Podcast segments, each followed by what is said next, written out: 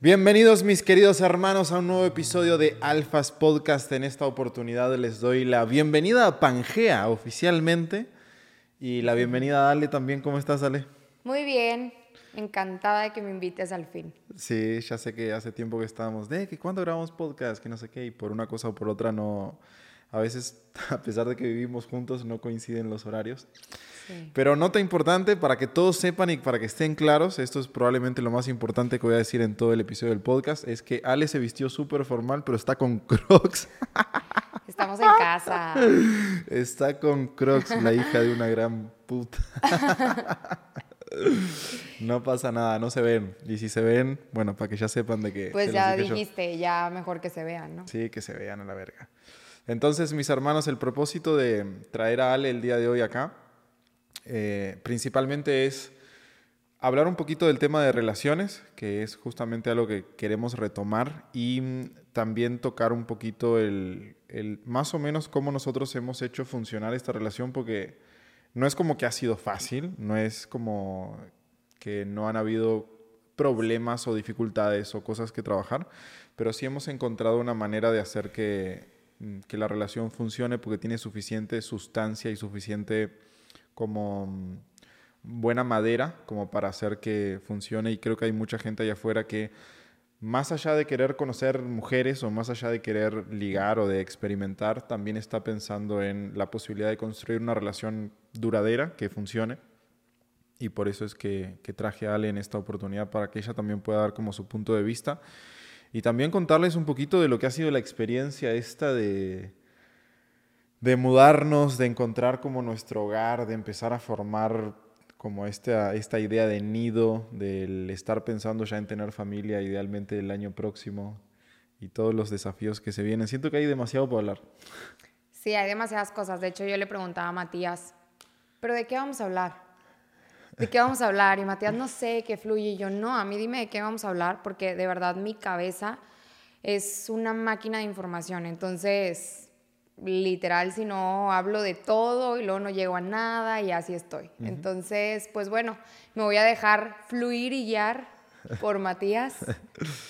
Este, pero sí, realmente han pasado pues ya demasiadas cosas, o sea, llevamos un poco más de tres años de relación pero yo siento que ya hemos vivido, experimentado y hemos pasado por un montón de facetas, incluso nuestras. O sea, la relación que nosotros comenzamos es muy diferente a la que actualmente tenemos, porque realmente hemos estado evolucionando un montón, pues nuestras perspectivas de, de, nuestros objetivos, de la forma de vivir han estado cambiando continuamente, porque siento que justamente somos personas muy mutables, siento que somos personas que que pues estamos todo el tiempo aprendiendo nuevas cosas, ¿no? Creando, destruyendo también es parte de... Sobre todo eso. no, pues es parte de, o sea, em, como que siempre te mandan a ver la luz o lo bonito y la verdad es que si algo pudiera decirles es que Matías y yo somos personas muy oscuras hablando de un punto de que nos gusta mucho ir a lo deep, o sea, a lo profundo, a la oscuridad, a las pláticas o charlas incómodas, a lo que a las personas no les gusta hablar generalmente en una relación. O sea, realmente nosotros hablamos de temas muy incómodos, pero siento que ahí también está nuestra agua. De hecho, o sea, aparte les pongo un poquito en contexto. Cuando yo conocí a Ale y vengo y empezamos como a entablar esta relación, nos habíamos mudado a una, a una casa, que era la casa de, de, la Roma, que casualmente estaba en calle Río de la Plata. Sí. y yo soy de, de Uruguay, que, que, justo está en el, el, Río de la Plata, está ahí. Y, y vivíamos como una experiencia de, ok, como que estamos conviviendo, pero estamos viendo qué onda, y como que no había mucha formalidad, y que esto y que el otro tenía la empresa ahí adentro. Me acuerdo cuando éramos dos o tres personas y, y estaba la casa tenía dos pisos y teníamos nuestra habitación y una habitación de invitados como arriba en el piso de arriba y abajo estaba la cocina, el living, todo junto ahí y había otra habitación más donde teníamos la, la oficinita y de ahí de a poco fuimos creciendo y que esto y que el otro y nos terminamos mudando a un departamento y dentro de esa misma plaza empezamos a poner unas oficinas y demás y y ese departamento como que tenía esta... Eh, eh, tenía características muy bonitas que a mí me encantaban, como la vista que tenía era increíble, el lugar Eh, a mí me gustaba mucho como trabajar ahí, no sé, como que me expandía esa parte. Pero tenía algo muy malo. y lo que era muy malo era la administración y los guardias y que esto y que el otro. Y nos peleábamos mucho. Honestamente llegó un punto donde yo ya ni siquiera los saludaba porque me parecían personas como, verga, demasiado inconscientes. O sea, absurdamente inconscientes. Es como, no, no puedo repararte. O sea, no estás roto, claramente estás roto. Tu disfrute del día a día es hacerle la vida imposible a la gente. Y yo no, no, no tengo energía ni tiempo para reparar eso. Entonces ahí como que nosotros queríamos tener una vida social y se nos dificultaba mucho por el hecho de que cada vez que venía gente al departamento como que había problema o te llamaban o te ponían eh, eh, actas administrativas o multas o cosas por el estilo, cuando jamás hicimos nada demasiado alocado, honestamente, eh, yo sí puedo hacer una fiesta muy alocada, pero en ese caso jamás fue la, la situación.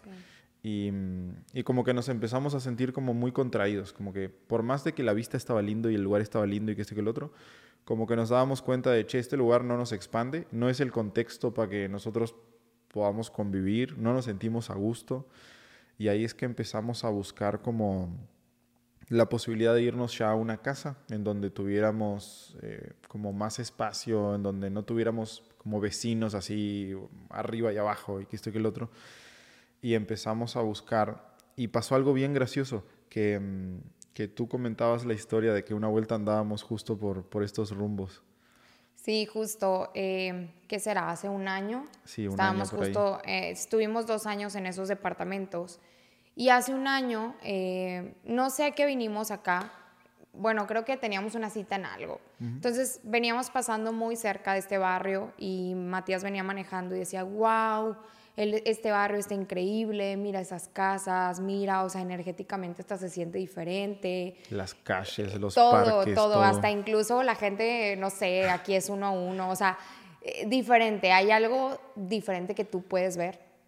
Y Matías hizo la pregunta de, ¿qué se requiere para vivir en este barrio? ¿Qué se requiere? Y esa pregunta, sin saberlo, abrió muchas puertas y muchas muchas posibilidades. O sea, yo siento que todo está en la pregunta. No te quedaste en, el de, ay, me gustaría, o, ay, este, cómo no vivimos, o sea, como que en una conclusión, ¿sabes? Sino hiciste una pregunta de qué se requiere como viéndolo una posibilidad. Y casualmente, cuando estábamos buscando, casualmente, estábamos buscando eh, pues mudarnos, ya sabíamos que queríamos de este lado, etcétera. O sea, hay muchos barrios dentro de la zona en donde nosotros queríamos, pero justo se nos dio que la casa en donde estamos está en el mismo barrio donde Matías hizo esa pregunta. Literalmente a dos cuadras o tres cuadras, porque me acuerdo que estábamos dando la vueltita ahí para Vasconcelos. Sí. Y, estamos a, a, nada, a 200 metros de ahí. Y mm, y bueno, encontramos esta casa. Fue un, fue un pedo, o sea, fue complejo. Vimos varias, tuvimos problemas para rentar algunas. Yo era un candidato tan bueno que era raro y la gente me investigaba y me investigaba y me investigaba y por más que yo le abría las cuentas y le decía, mira, estas son mis empresas, esto es lo que facturan, estos son los impuestos del SAT, todo les mostraba todo y decían, no, pero ¿cómo? Eh, un chavo tan joven eh, va a facturar tanto. Bueno, básicamente no me querían rentar porque pensaban que yo estaba en algo turbio, turbio o ilegal o llámele como no, tú quieras. No, y deja tú, o sea, era, eh, nos decían, no, es que no son familia. Y yo, es que sí somos familia, o sea, tú y yo somos una familia, ¿de qué están hablando? Tenemos una perra. Deja tú la perra, o sea, yo, yo realmente a Matías, yo le digo, eh, nosotros somos presente y vamos hacia adelante, o sea, vamos a, estar buscando nosotros como familia que construimos, aunque haya hijos, no haya hijos, es nosotros nos respaldamos, nosotros entre nosotros somos esa contención, esa familia, nos tenemos a nosotros. Entonces, pues familia, obviamente para las personas representaban, no, es que requieres uno o dos hijos, este, tener problemas maritales, estar muy, cosas así, ¿no? Pero... Em, y por eso pues nos rechazaron en varios lugares, nos super investigaron en otros, hicieron investigaciones legales mías en todos los países de habla hispana y de Europa y Estados Unidos para darse cuenta de que no tengo antecedentes en ningún lado. Lo siento, querían encontrar antecedentes, no los hay. Y aún así, eh, no nos rentaron y de repente como que estábamos en rispideces ahí de que, che, qué, qué raro esto, ¿por qué no se da? ¿Por qué no se da? Y en mi cabeza era, no puede ser tan difícil, no puede ser tan difícil. Y de repente la chica que nos apoyó muchísimo, que fue nuestra agente inmobiliaria, de repente agarra y me dice, Matías, eh, hay una casa, sé que se sale de tu presupuesto, no es lo que me habías dicho, estaba como, no sé, por decir algo, 1.500 dólares más arriba de lo que yo pensaba, pensaba pagar mensualmente de, renta. Y, y, me dice, pero Matías, la tenés que ver. O sea, yo fui, la vi, es hermosa, tenés que ver esta casa, no sé qué. Y es como, ok. Y cuando vinimos y entramos fue a la verga la energía de este lugar, lo bonito que está, lo cuidado que está. Y para peor, justo vino la... la una de las dueñas. Una de las dueñas, o sea, la, la mujer o la señora del dueño. Sí. Y se presentó con nosotros y estuvo hablando y que este que el otro y de, ay, qué bueno y que lo habla. Y vemos el barrio y es una locura de decir, puta carajo. Y al rato viene el dueño, el, el señor Martín se llama, un saludo si de casualidad está escuchando esto. Eh, y también como que súper como ameno, o sea, como un trato muy, muy cercano, muy lindo. Si quieras o no, también es una verga. relación. Ajá, sí, exacto. O sea, eh, es lo que las personas no ven. Todo es una relación. Una relación no nada más es parejas amorosas. Uh -huh. No, una relación, te estás relacionando todo el tiempo con todo, con quien te renta, eh, con la persona incluso que ves, no sé, todo el tiempo, si vives en un departamento, bueno, en recepción, uh -huh. con tu cuerpo, con tu casa, o sea, todo el tiempo es una relación. Entonces, esas personas, o sea, las personas que, que nos rentan, realmente yo las percibí también energéticamente como muy ligeras, muy livianas, como que incluso hasta personas felices, personas que, deja tú felices o como que un poco más conscientes, podríamos decirlo, sí, o sea, como... Muy relajados. Muy relajados. Nosotros dijimos, ¿sabes qué? Una persona así no te va a estar uh -huh. bloqueando, no te va a estar chingando. ¿Por qué? Porque está muy en su rollo, construyendo uh -huh. su vida y se nota cuando una persona está enfocada en crear su propia vida, su propia realidad. Uh -huh. Y no en estar asomándose a ver quiénes están haciendo qué o qué está haciendo el otro, etcétera. Se nota. Sí, claramente. Y entonces, bueno, nos terminamos decidiendo por, por esta casa, hicimos todo el, el, papeleo y demás, y espero estar varios años acá porque realmente el cambio que le estamos haciendo y lo que le estamos invirtiendo, o sea, no había nada acá, era completamente sin amueblar.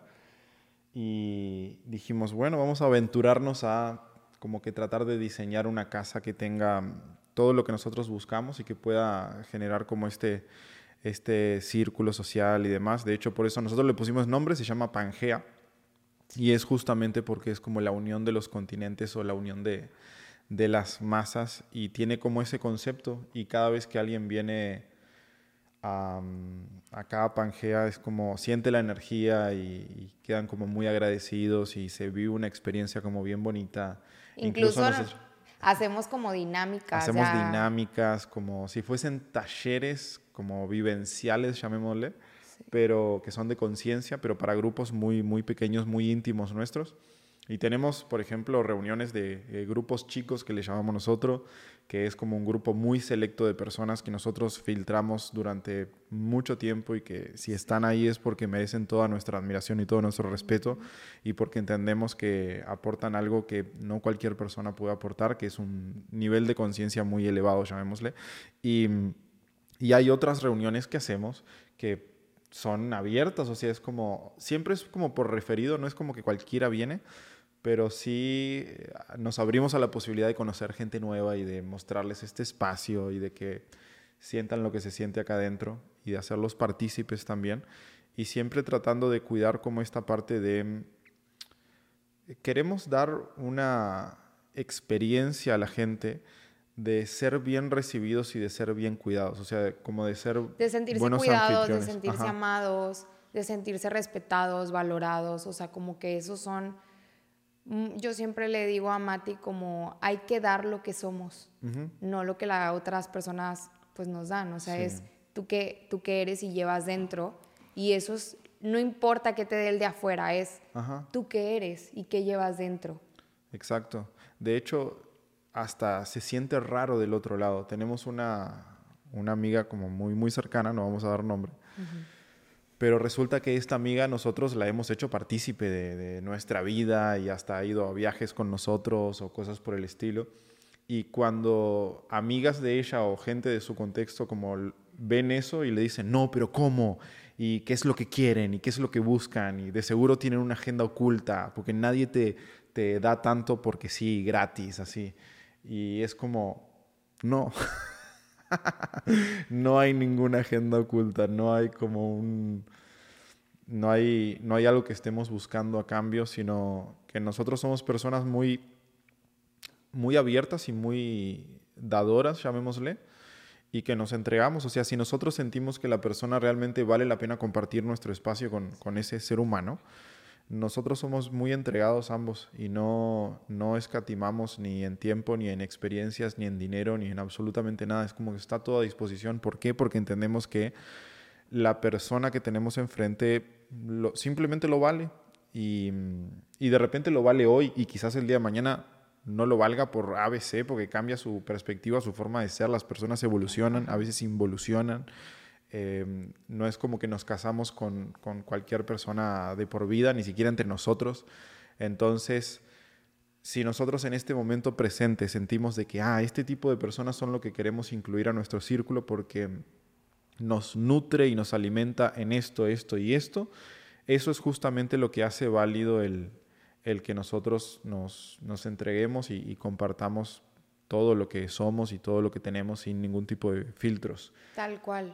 Y sabes que ahorita que comentabas como que hay una agenda oculta, yo veo mucho que las personas como que las relaciones las manejan como una transacción. Ajá.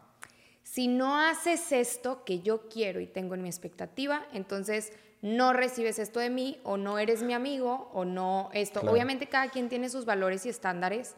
Eh, pero no es una transacción como tal, o sea, no porque yo te brinde todo esto, significa que yo te estoy cobrando a un futuro o que te estoy generando deuda o no, es simplemente porque como, no sé, o sea, yo siento que justamente tenemos mucho esa parte de cuando sentimos que una persona realmente es valiosa y energéticamente, o sea, tal cual por existir ellos, o sea, por, por lo que han hecho, por su historia, no sé, por lo que en ese momento actual son, es como, te valoro y, quiero que estés en mi vida porque me contribuyes y, me aportas.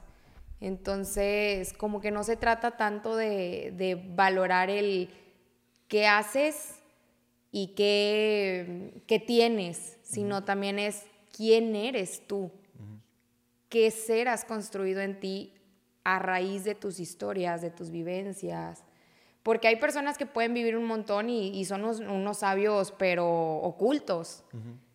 Eh, no sé, por ejemplo, hay personas que una historia bien valiosa la, la mandan al victimismo y empiezan a destruir y a sangrar personas. Y hay otras personas que una historia, una situación dolorosa, la convierten en, en poder creativo, la convierten en un valor agregado en ellos mismos que contribuye y que aporta. Y no sé, eso hace la diferencia en las personas, ¿saben? Para mí.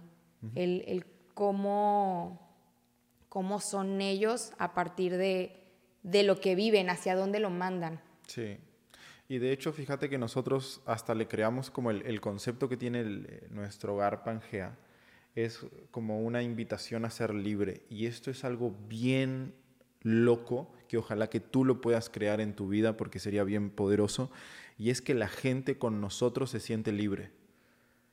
Vos podés ver a una persona X en un contexto en donde está con otras personas y nosotros que de repente lo conocemos o la conocemos, cómo se comporta con nosotros y quién es con nosotros, nos damos cuenta de que hay una diferencia abismal.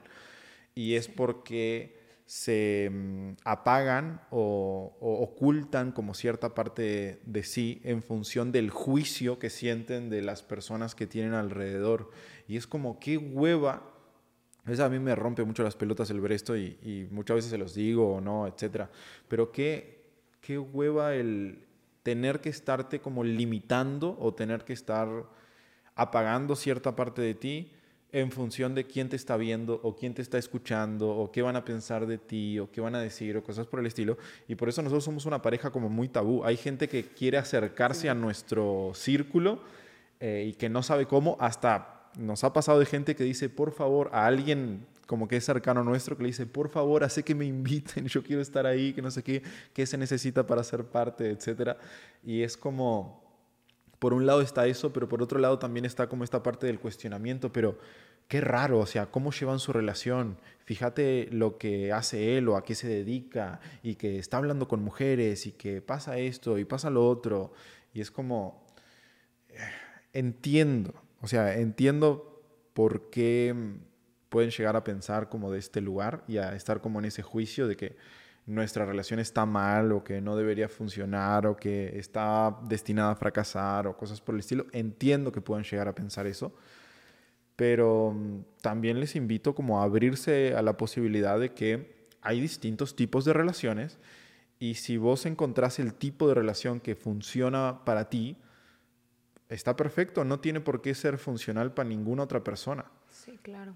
Aparte, cada persona es diferente, o sea, cada persona requiere diferentes cosas. Por eso también ahorita que está mucho todo el tema de las redes sociales y uno te dice, no, haz las cosas así y otro te dice, haz las cosas así. O sea, hay un montón de formas de llegar de un punto A a un punto B, pero tú sí requieres ser consciente de decir, a ver, ¿cómo, cómo llego yo ahí con ligereza? ¿O cómo creo yo eso con ligereza? Porque por ejemplo, Matías y yo tenemos ciertos acuerdos y ciertas formas de, llevar nuestra relación y va a haber personas que les funcione lo mismo o algo parecido o algo completamente diferente. Pero sí se tiene que conocer mucho la persona y siento que algo súper clave que pasó con nosotros cuando nos conocimos es que ya habíamos tenido mucho autoconocimiento. Es, ya habíamos creado conciencia de qué cosas nos hacían sentir plenos. Que obviamente en el camino también se fueron construyendo pues otras cosas, o, sea que ajá, vas descubriendo de acuerdo a la etapa en la que te encuentres. Pero si algo teníamos súper claro, yo venía de una relación de casi cinco años en el que me di cuenta que lo muy tradicional, como que a mí me terminaba pagando, me terminaba aburriendo, el típico hombre que es de cierta forma, o sea, como que yo dije, no. incluso estoy dispuesta a quedarme soltera. O sea, yo dije, ¿sabes qué? Si yo requiero quedarme soltera para toda la vida, con tal de no abandonar lo que a mí me hace sentir segura, con confianza, lo que a mí me hace sentir expandida, alegre, o sea, como que, no le pierdes, viva, viva, no nada más existir y, o vida viva en con condiciones, ¿no? O sea, pues no, yo dije, no, ¿sabes qué? Yo estoy dispuesta a. Y siento que incluso esa disposición también abre otras cosas, abre, o sea, yo no estaba cero operando desde la escasez porque yo ya había estado súper clara que si estaba dispuesta a negociar, que otras cosas no, que si era sumamente importante para mi vida, de, ¿sabes qué? Este es mi lenguaje de amor y este es mi gusto y esto es lo que ha permanecido en mí, o sea, por más que evoluciono y por más que crezco y por más que voy avanzando, es esta esferita jamás se va de mí y esta esferita nadie me va a hacer apagarla y guardarla. Entonces, Matías, cuando yo lo conozco, él justo estaba en ese, en ese punto, él sabía cuál era esa esfera que él no, no, no iba a pagar, ¿no? Y tiene que ver, más como que con ciertas energías, ciertas cosas que requiere la profundidad de el por qué a mí me hace sentir esto bien, porque cada quien tiene su historia. Exacto. Entonces, basado en la historia que tú has vivido, en lo que has recorrido, en tus experiencias, también vas construyendo eso. Entonces, pues cada persona tiene diferentes historias y, y de ahí va de suma importancia de ha habido personas que yo les he dicho, ¿sabes qué? No, a ti no te funcionaría esto definitivamente porque, no sé, en tu infancia o en esta parte o algo te dice y te llama más por otra parte y a, largo plazo no vas a poder mantener eso. O sea, te estás contando o te estás queriendo casar con una creencia de alguien más. Y esa, yo te aseguro que no va a ser la forma en la que te funcione. Mejor vamos a descubrir qué forma, ¿no? Sí, o sea, lo que quiero que se abran a la posibilidad, a nosotros nos rompe mucho las pelotas el, escuchar a personas criticando a sus parejas y es muy normal, sobre todo a veces salen unos TikTok que decís la puta madre, hermano, o sea, ¿por qué? De como mujeres hablando mal de sus actuales parejas o incluso también hablando mal como de sus ex o cosas por el estilo. Y entiendo, a ver, eh, cualquier persona puede meter la pata y puede llegar a actuar mal y todo lo que vos quieras. Pero lo cierto es que cuando una persona se está quejando de su pareja o de su expareja, está olvidando decir o nunca te comenta la cantidad de cosas que esa persona debió haber visto en el proceso de estar conociendo y decir, che, este tipo de relación a mí no me funciona o este individuo a mí no me funciona para esta relación. Y hubieron un montón de señales antes de que se comprometieran, antes de que se casaran, antes de que tuvieran hijos, que básicamente obviaron porque compraron la idea de que, ah, no, es que yo me tengo que eh, casar y conseguir una casa y tener tres hijos y viajar a Europa para sentirme una persona como exitosa, llamémosle. ajá, a eso voy, pero esas no son sensaciones. O sea, ¿dónde está la parte de, no sé, como que va más allá? O sea, las sensaciones que tú vas ocupando. Es que yo soy muy energética, o sea, yo todo lo hablo muy energético. Hay un punto en el que la energía sí la bajo a tierra. Pero definitivamente, si hay un gramo en el que tú estás diciendo, ay, esto me cala, esto me gustaría que estuviera, bueno, pero no importa, no importa, mira, tiene todo esto de las, no sé, 100 cosas que a mí me gustaría, que están dentro de esa esferita, que, a mí no me gustaría negociar. No sé, hay 80. Ay, pues no importa, así entro. Lo que no se están dando cuenta es que van a pagar partes de esa esfera y esas partes que ustedes están apagando están conectadas con otras partes. Entonces no van a pagar 20, 30 cosas, van a terminar apagándose completos.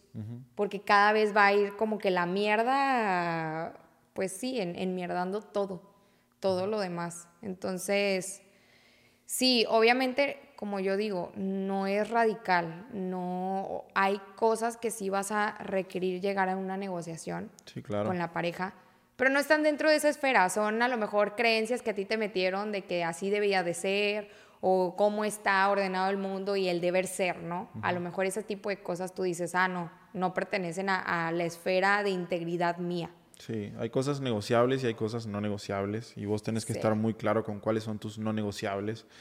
Entonces, a partir de ahí encontrás la manera de no abandonarte a ti mismo en el proceso de una relación y al no abandonarte a ti mismo te seguís manteniendo como un hombre o con una mujer eh, como íntegra en su esencia, porque después lo que termina pasando es que tanto el hombre como la mujer se termina abandonando, y esto es muy común en los hombres, bueno, en las mujeres también de otra manera, que se terminan abandonando y hasta terminan siendo no atractivos para su pareja, y es como se elimina la tensión sexual que existía y se elimina la química y se elimina todo esto y dices, verga, o sea, que qué triste que la relación tenga que evolucionar a ese punto en donde ya ni siquiera se, atraen entre ellos porque se terminaron apagando. El pibe entró a la relación y se empezó a descuidar, dejó de ir al gimnasio, dejó de juntarse con sus amigos, dejó de eh, conocer otras chicas en, situaciones random por más de que no pasara nada, etc. Y es como pierde esta capacidad de, de ser un cazador, de estar vigente en el mundo, llamémosle,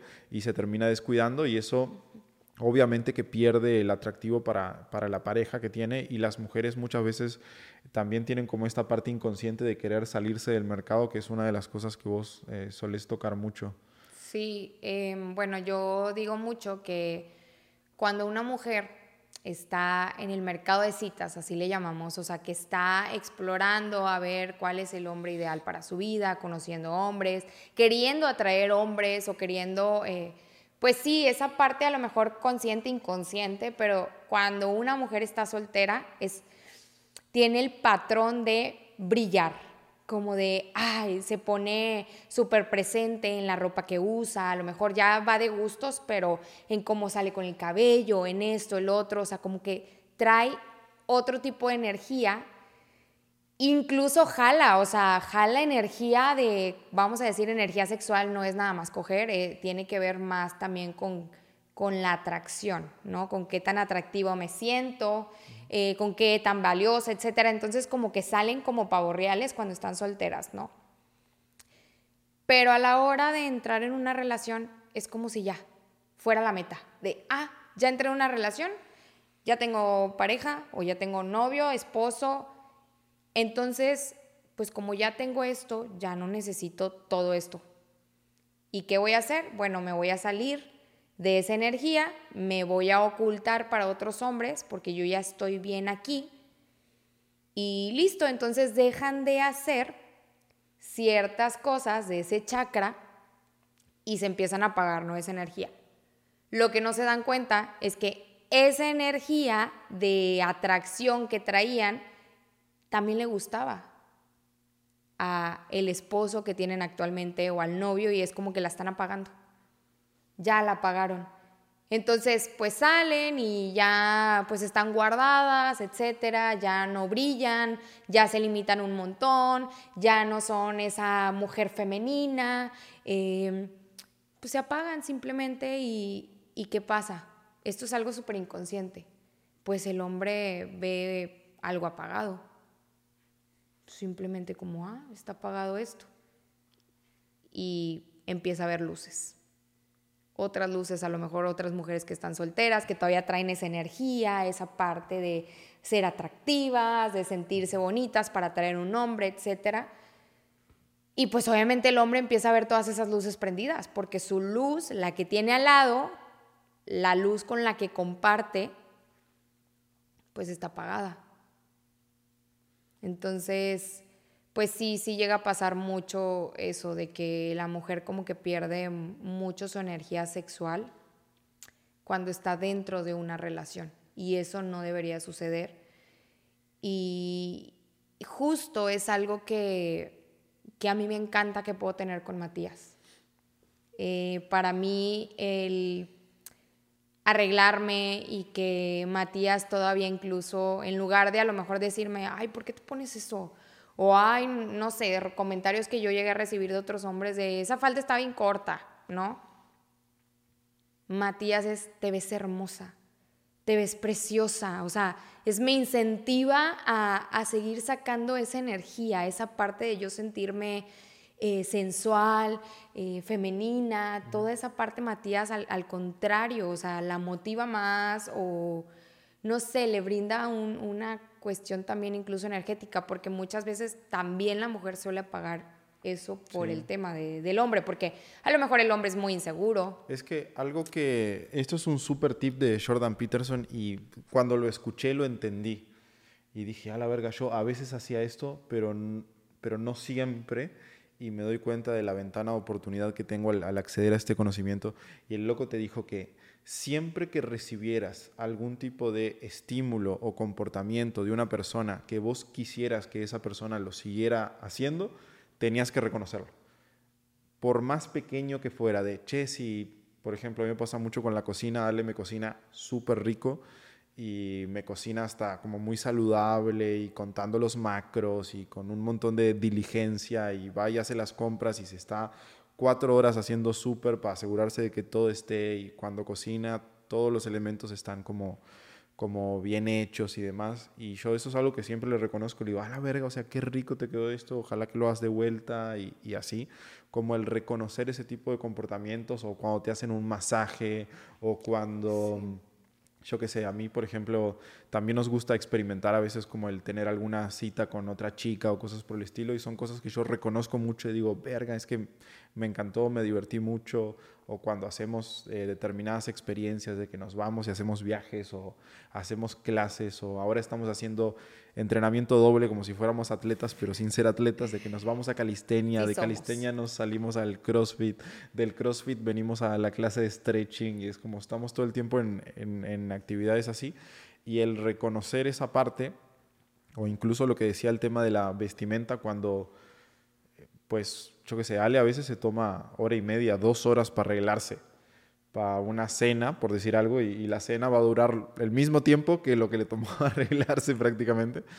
Pero para mí es muy importante que ella eh, se vea bien, que se vista bien, que, que tenga incluso hasta todo lo necesario eh, para poder arreglarse, de que sus, yo qué sé, sus cremas, sus maquillajes, su ropa, su lencería, sus, como sus cosas, y premiar esa parte de decir, o sea, me siento muy agradecido de que sigas cuidando esta parte de ti, porque si no la cuidaras yo no podría mantenerme contigo a largo plazo, o sea, sería, sería imposible para mí. Claro, o sea, porque yo también tuve una relación en la cual abandoné mucho esa parte de mí.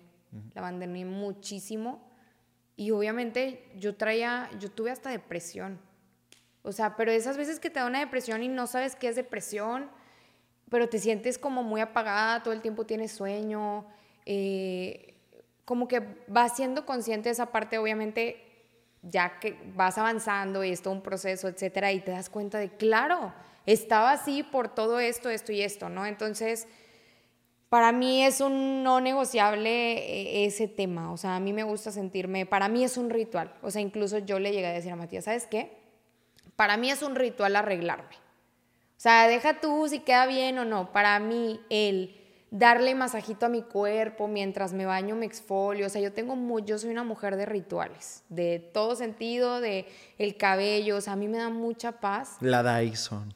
En, darle ese, es, es, la relación que tengo con mi cuerpo. Incluso, por ejemplo, a mí hacer ejercicio cero me cuesta. Para mí es una diversión. Para mí es como cuando salías a jugar de niño chiquito a la calle y hacías un montón de, de cosas. Para mí es eso, como vamos, vamos a hacer, ¿no? Y, y eso es un no negociable para mí, no negociable. Entonces, eh, que a Matías le guste eso, nos hace compatibles. Y yo le dije, ¿sabes qué? Para mí esto es un ritual.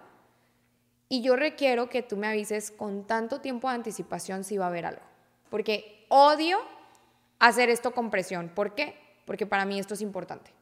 Para mí esto es darme tiempo a mí, eh, dedicarle a mi cuerpo, o sea, hablamos nuevamente de las relaciones que vamos teniendo con, contigo mismo, con, con, las cosas con las cuales te relacionas.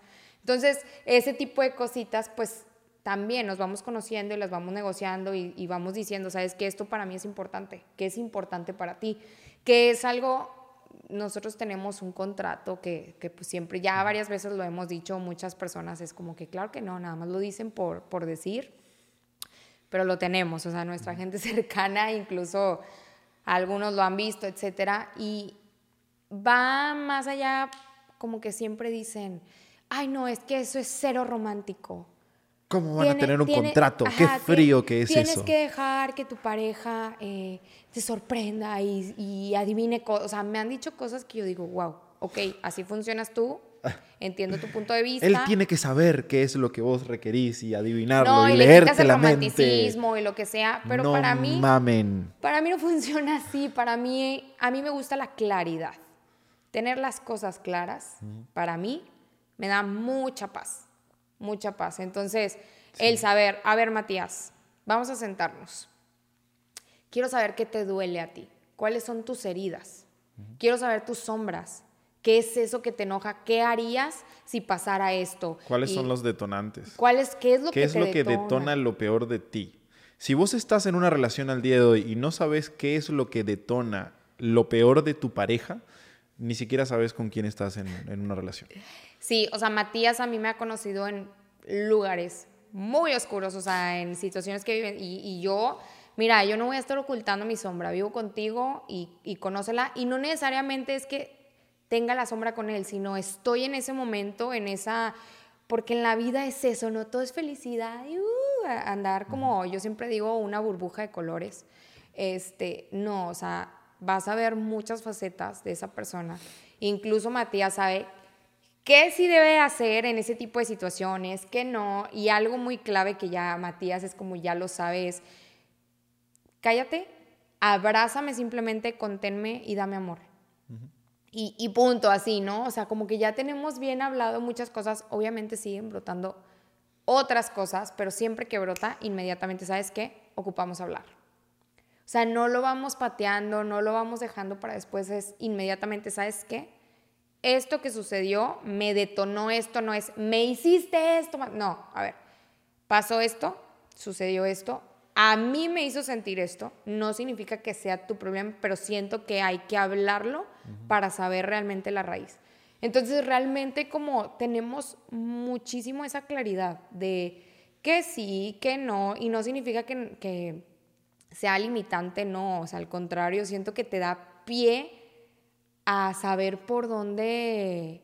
Es como cuando te dicen, ¿sabes qué? Para llegar a tal lugar tienes que tomar tal calle, de tal forma. Puedes llegar de todas estas formas a cuando simplemente te dicen, ¿sabes qué? Pues sigue la roca gris que hay ahí.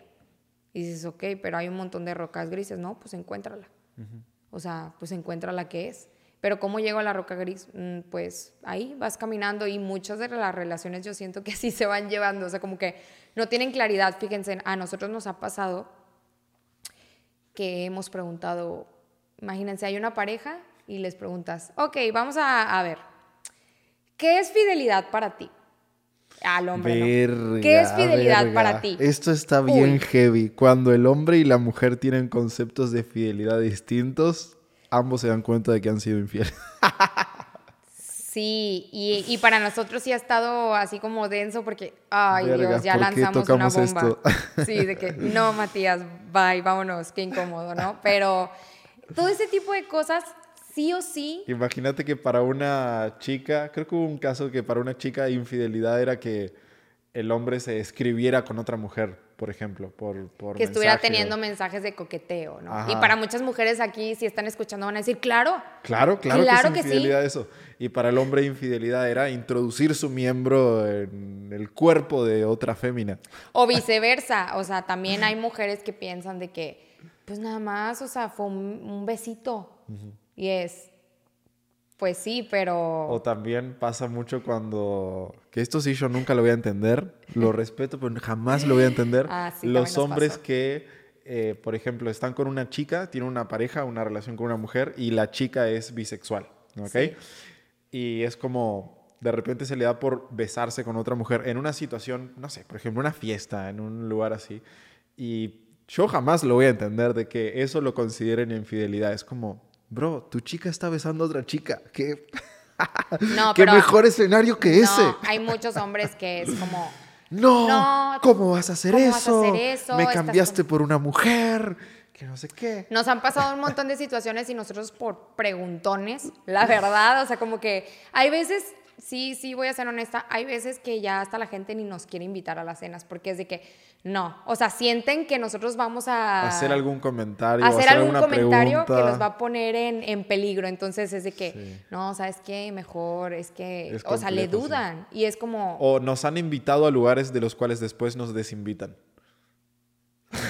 También. O nos han dicho como, oigan, pero nada más, porfa, este... No toquen tal tema. no toquen. Y no- nosotros de, No mames. no vamos a estar limitándonos, mejor no vamos. Sí, no vamos y listo. No vamos y No, listo. Pues si no, yo tengo que estar pensando o acordándome de qué cosas sí puedo hablar ahí y de qué cosas no puedo hablar. Y es como, no, es bien complejo. O sea, No, o sea- si me invitases el paquete completo.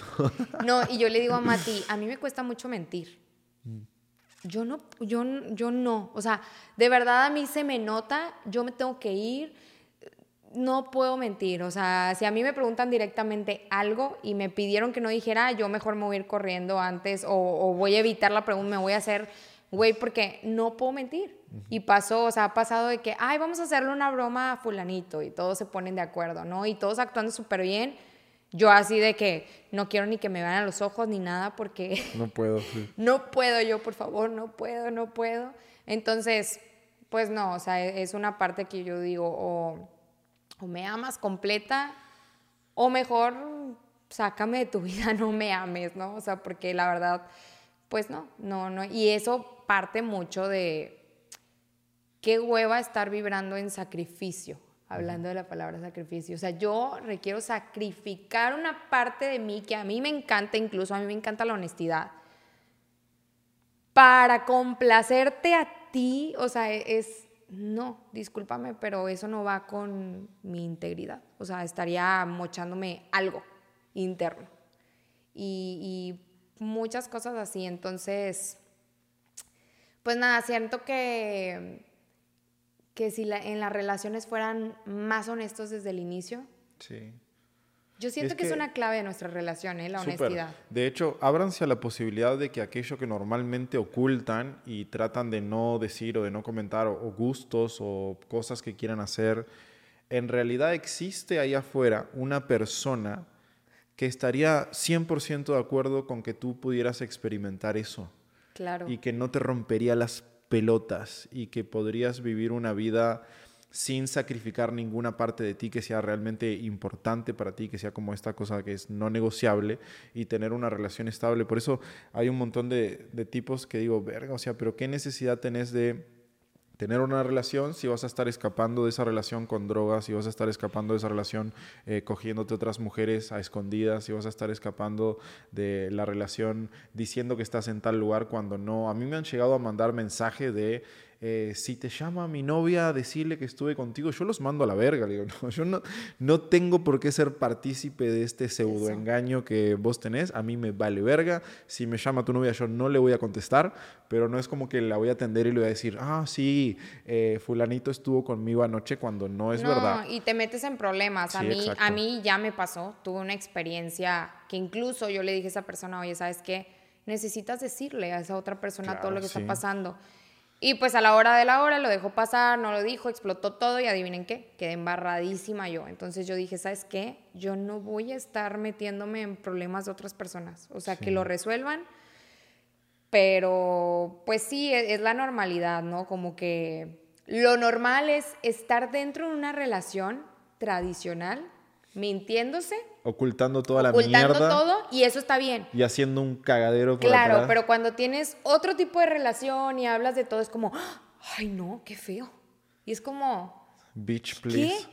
Y, y hablando de eso, o sea, pues voy a revelar una parte de mí. Eh, pues yo sí soy bisexual. Y como que yo decía, hay muchos hombres a los que les genera conflicto de no, como, o sea, aunque pudieran pensar de, de que no, sí hay muchos hombres a los que eso les genera conflicto. Entonces, cuando yo conozco a Mati, pues yo le empecé a revelar, o sea, desde la primera cita sí te revelé, pero no, no completamente, ¿no? Eh, como que fue ascendiendo, ¿no? Pero, pero de repente yo sí le decía a Matías, oye, pero ¿qué pasa si estoy afuera y estoy en un círculo de amigas, pero de repente hay una que me empieza a traer y a ella resulta que también le atrae lo mismo ¿qué, se hace ahí? O sea, ¿qué, ¿hasta dónde puedo hacer? ¿Hasta dónde puedo llevar el coqueteo? Eh, ¿Qué se hace, qué no se hace, etcétera? Porque yo después descubrí que para hombres infidelidad era incluso coquetear con una mujer. Y entonces yo sí hablé de ese tema con Matías, de, a ver, Matías, dime qué onda, hasta dónde. Avanza y cuéntamelo todo, cuéntamelo todo. Y yo dije, ah, entonces ya salgo y obviamente yo libero esa parte de mí porque sí había un punto en el que... No, pero sí está la condición de que me cuentes. Sí, sí está la condición de que le cuente. O sea, sí le requiero decir si pasó Me da morbo, me da mucho morbo. pero... Así que mujeres que estén buenas y que se crucen con Ale en algún momento. Pues, pues no, a mí no me conecta, yo, yo conecto muy diferente con las mujeres, no porque esté buena a mí me va... Eso es cierto. Yo soy más energética nuevamente. Mujeres energéticas que estén buenas. Chingado, pero... No, es que si la mujer tiene buena vibra y, es como energéticamente aprobable, pero está fea, no hay manera tampoco.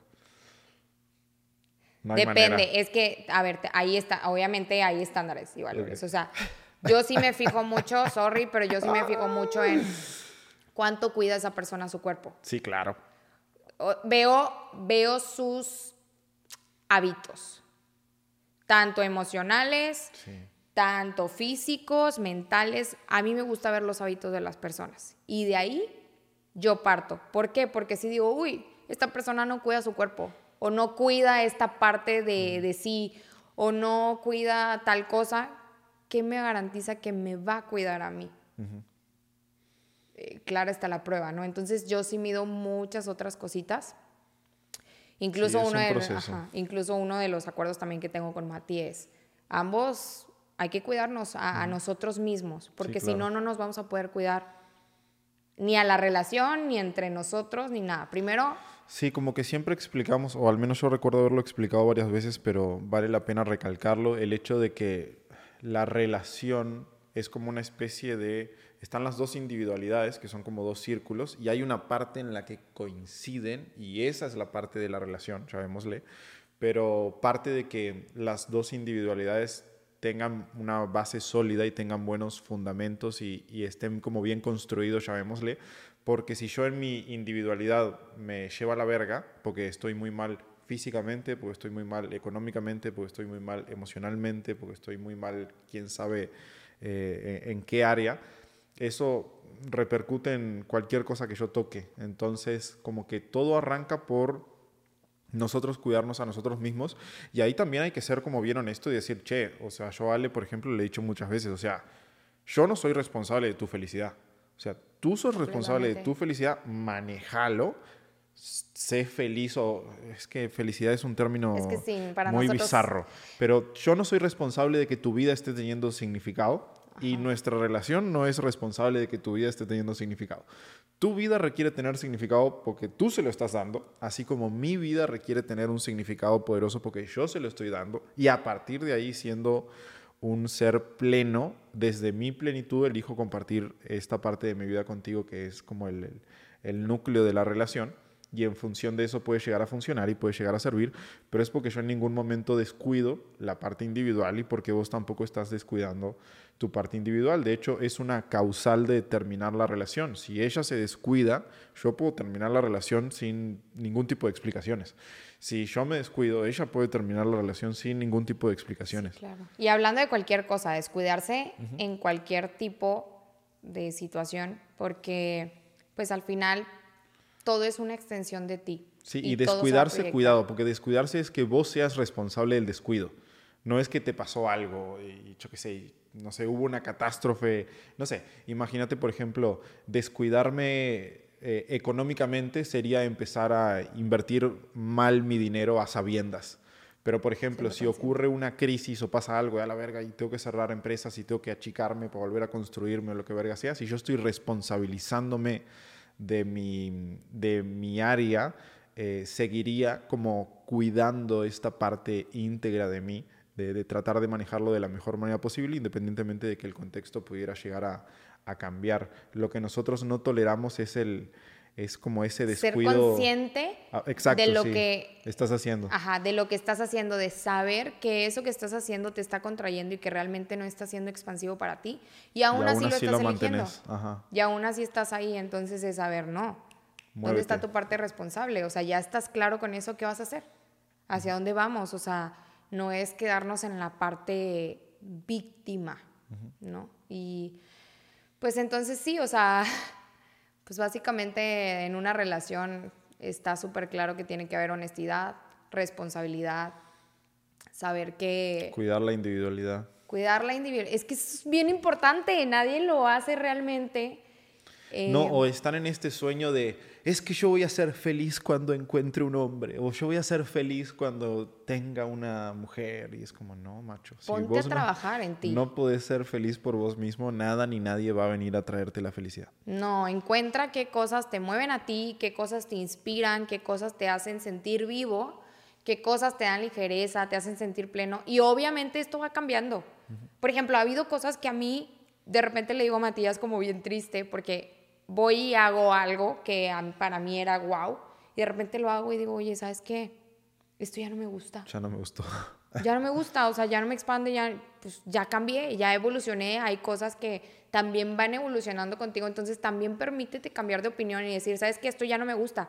¿Qué más me gusta? ¿Qué más me inspira en este momento? Porque pues sí, vas creciendo. Hay cosas que sí se mantienen en el tiempo, pero hay otras que, que pues no, entonces sí es una clave súper importante el primero enfocarte en ti antes que en otra persona. Incluso pasa mucho el tema de es que yo estuve enfocada en su crecimiento y yo lo apoyaba y yo estaba detrás de él y yo estaba animándolo y de repente me dejó. Cuando fue exitoso me dejó. Cuando fue exitoso me dejó. La mujer del proceso. Sí, y es como a ver, querida. A ver. ¿Y, tú qué onda? O sea, estabas tan enfocada allá. Que no hiciste nada. Que no hiciste nada contigo. O sea, ¿qué estabas haciendo contigo? ¿Quién te dijo que lo expansivo, lo contributivo para ti iba a ser estar enfocado en el otro? No. ¿Y quién te dijo que el otro iba a estar en deuda permanente y perpetua contigo porque tú lo apoyaste en determinado momento? Exactamente. Es, pues claro, o sea, y eso lo hablaba con, con una amiga, Anto, y pues básicamente hablábamos de eso, ¿no? De que pues en la relación tú vas creciendo, creciendo, creciendo. Si uno creció, creció y el otro se quedó acá, ya no es compatible. Y para que este de acá lo alcance, este tendría que detener su crecimiento. Entonces, ya no es funcional porque luego el otro empieza a mirar hacia atrás y en lugar de enfocarse adelante. Y es un tema de no acabar. Entonces, el crecimiento tiene que ser... Es, la rana salta y la otra rana salta después y así se va, de salto en salto, pero sí tiene que haber una evolución compatible, un crecimiento compatible. Ahí hay que tomar responsabilidad de, pues pasa mucho también con las exparejas. Luego, obviamente el tema de las exparejas es todo un proceso. Pasas por un duelo, hay ira, hay enojo. Se empiezan a pelear desde sus historias de Instagram. Sí, o sea, siempre, siempre hay cosas. ¿Por qué hacen eso, hombres y mujeres? ¿Por qué? Porque están en un ¿Por proceso, qué les tiran indirectas en sus historias de Instagram? Porque quizá esa no es tu forma de funcionar, pero cada persona, yo no veo nada bien o mal, yo siento que cada persona hace lo que cree correcto para sí mismo o vive sus procesos de diferente forma y en eso no te puedes meter con nadie. No, pero cuidado, porque hay, hay paréntesis. En la otra vuelta vi un video de una piba que, o sea, realmente me le deseé la inexistencia. Digo, che, este humano no debería haber nacido. y, la chica agarraba y decía, a ver, si eh, parte de mi proceso es hacerlo mierda y lastimarlo y no sé qué, eh, allá él, no sé qué, yo voy a vivir mi proceso. No, no, no, eh, cálmense, las pelotas. Es como, tengan criterio. El hacerle daño a otra persona conscientemente es como una línea que para mí no hay que cruzar bajo ningún concepto. Es como, che, ahí está la línea. Tu libertad es tuya. Lo que vos hagas contigo, eh, mientras no afectes a otra persona, está perfecto. Hace tu vida, baby. Querés volver a salir con otros hombres, divertirte, hacer lo que quiera, está perfecto. Pero estar en este mindset de que para poder eh, superar o para poder hacer tu duelo, tenés que encargarte de hacer mierda a la otra persona con cada una de las herramientas o mecanismos que tengas a disposición, eso a mí se me hace de una basura de persona. Claro, o sea, no es lo recomendable y aparte es una, una bola de nieve de nunca acabar. Ajá, sin embargo, te hago y me hacen y te sin embargo, regreso al punto de que cada quien va a tener su proceso y su, como le quieran llamar, karma, efecto, consecuencia, lo que quieran hacer. O sea, cada quien es libre de lo que, lo que hace, obviamente siempre va a haber pues una repercusión. Pero pues siempre pasa, o sea, de que termina el ex, generalmente las relaciones ya terminan años atrás o meses atrás, lo que genera el drama y trauma es que la gente no toma la valentía de terminarla justamente cuando ya se terminó, sino que dejan que se vuelva más denso todo, que se acumule mucha mierda y pues termina explotando y pues cada uno ahí haciendo su desmadre y es lo que se ve y listo, no significa que esté bien o mal o que sea, Sí, de hecho, me acuerdo mucho, el otro día estábamos hablando con, con, Armando, le mando un saludo al buen Armando Saucedo, y el loco decía, a mí me rompe las pelotas estas relaciones, ¿no? De que, ok, está, eh, está una relación, una chava con un chavo, un hombre con una mujer, como todo bien, no sé qué, y de repente terminan, y en el momento en el que terminan, la mujer agarra y empieza a subir un montón de historias de miren cómo me pegó hace un año y hace esta foto es de hace seis meses y como las marcas y el ojo morado y cosas así, y empieza a subir como toda su historia de víctima en, en, sus historias de Instagram o lo que verga sea. Y la pregunta es, ¿por qué carajo no te fuiste la primera vez? la primera vez que pasa un suceso que trasciende los límites y que va en contra de tu integridad física humana, ese es el preciso momento en el cual vos tenés que tener la responsabilidad de hacerte cargo e irte de ahí. No estar guardando, ah, esta la guardo en, oculto, guardo esta foto y guardo esta otra y guardo esta otra, cosa de que el día que termine le saco todo el historial en orden cronológico. Esto fue tal día, tal hora, esto tal día, tal hora, y decís, verga, o sea, si tenías esa información y si sabías que eso estaba pasando y si eras consciente, ¿por qué carajo no terminaste esa puta relación en el preciso momento en el cual trascendieron ese, ese límite y violentaron contra tu integridad? Pues ahí es donde se genera el drama y trauma de las relaciones. O sea, generalmente te aseguro que el 99% de las relaciones terminan ya cuando todo explotó, no cuando se dieron cuenta que eso debía de terminar. Sí, yo siempre les digo que cuando ustedes se dan cuenta de que la relación está para terminar, desde ese momento en adelante es una bomba de tiempo que tiene C4 y que te va agregando un gramo de C4 cada día que pasa. Entonces va pasando el tiempo y la bomba es más grande y más grande y más grande. Y de repente pasan los años y cuando eso explota hace un cagadero que no tiene sentido. Es como la cantidad de destrucción que genera eh, hubiese sido evitable si tomabas la decisión correcta que tu propia intuición te dicta en el momento en el cual te diste cuenta de eso. Pues sí, pero también si ya no lo hiciste y si ya hubo toda esa destrucción y todo ese drama y trauma, siempre puedes darle la vuelta. sin duda. Eh, yo le di la vuelta. Por ejemplo, yo ahorita yo me siento, y yo te lo comentaba a ti, ¿te acuerdas que una vez acostados yo empecé como a sentir mucha gratitud por vivir lo que viví en mi antigua relación? O sea, realmente mi ex, mi maestro, o sea, dije, wow, wow, porque a lo mejor pues sí, yo sabía que a lo mejor me tenía que ir antes o lo que tú quieras. Sin embargo, me ahorré muchas relaciones más porque decidí o elegí en su momento vivir todos mi, destrucción o mi trauma ahí. Y yo me hice responsable y, y lo que empecé a hacer fue a, a estudiar o a ver la profundidad del cómo es que se había generado o se había creado todo eso, qué había hecho yo de mi parte, qué había hecho él de su parte, como que todo eso lo empecé a, a, desarrollar, a profundizar. Y hoy esa relación está siendo sumamente contributiva para mí. Quizá en su momento, en el pasado, no lo era. Cero expansiva, cero contributiva, lo que sea, pero yo hoy en mi presente elegí que fuera lo más contributiva posible. Y ahí hay un tema de responsabilidad también, o sea, siempre es como, te puedes quedar en esa parte siempre tormentándote y hablando mal de tu ex y, ay, que todo, porque es, es válido, ok, pasa, ¿no? Por, por la por destrucción que se genera. Pero quedarte ahí años y años y años y no ver la profundidad de qué fue lo que los fue llevando a eso o qué se generó o de dónde, por ejemplo, yo ahí aprendí el no ceder yo siento que tanto mi ex cedió en muchas cosas que no debió de ceder, por más que yo hiciera berrinche. Claro, y tanto yo también cedí en un montón de cosas. Entonces, ahí vas viendo los aprendizajes, obviamente tienen mucha profundidad, mucho análisis.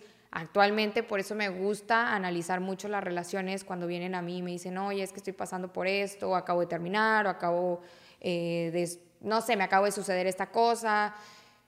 A ver, vamos a profundizar. Y yo lo hago desde, desde esa parte, o sea, de no, no solo de mi relación pasada, sino de todas las relaciones que he conocido y mi familia es, no hombre, son super masters en tener pésimas relaciones, pésimas parejas, pésimo todo, es como, wow. Ahí viste todo lo que no hay que hacer. Sí, claro, o sea, de verdad es como, wow, o sea, yo agradezco incluso esa parte esa parte, porque gracias a toda esa destrucción y todo eso que hay, todo ese caos, yo puedo aportarle a otras personas a que reparen, a que creen algo diferente, a, poder ver todo desde, desde un plano de conciencia y salirse del drama y trauma y entonces es como, pues claro, eh, eh, es perfecto al final. Exacto. Pues creo que nos tiramos un buen rato hablando acá, no sé cuánto vamos por ahí, pero... Una hora y algo. Creo que para el episodio este está es suficiente. Espero que no haya sido muy denso de, de, escuchar. Les cuento que Ale está empezando a crear contenido, se decidió a crear una marca personal y va a estar subiendo contenido que tiene que ver con relaciones, con conciencia y demás. Si sos mujer, es muy probable que la mejor decisión que puedas tomar hoy sea ir a seguir a Ale. Y mm, incluso si sos hombre también, porque puede que veas un poquito del lado de las mujeres, cómo piensan, cómo analizan, cómo ponderan las cosas y demás. Eh, no sé si les querés compartir tu Instagram o... Ale Limón F. Ahí se los dejamos también en la descripción, arroba Ale Limón F. Y mm, a los que quieran trabajar con nosotros, para los que ya saben, tenemos una mentoría. Esta mentoría es una mentoría que está diseñada para enseñarte todo lo que tienes que saber sobre seducción, sobre comportamiento humano, sobre cómo funcionan las mujeres o la atracción entre el hombre y la mujer. Somos expertos en esto, ya llevamos como ocho años haciéndolo, tenemos cientos de casos de éxito en todo el mundo, en todos los países, y lo único que tienes que hacer es entrar a matiaslaca.com, www.matiaslaca.com, y ahí vas a poder acceder a una sesión que es gratuita, una asesoría gratuita, donde te vamos a brindar un plan de acción para que entiendas qué es lo que se requiere de tu parte para lograr estos objetivos. Y también te invito, mi hermano, es bien complejo para nosotros esta parte de hablar de esto, los algoritmos no lo premian honestamente si te animaras a ponerle cinco estrellas ahí al podcast o ponerle un like al video donde lo estés viendo, nos apoya un montón, mi hermano, y te agradezco muchísimo. Espero que mm, haya sido útil para ti y nos estamos viendo la próxima. Chau, chau, chau. Bye.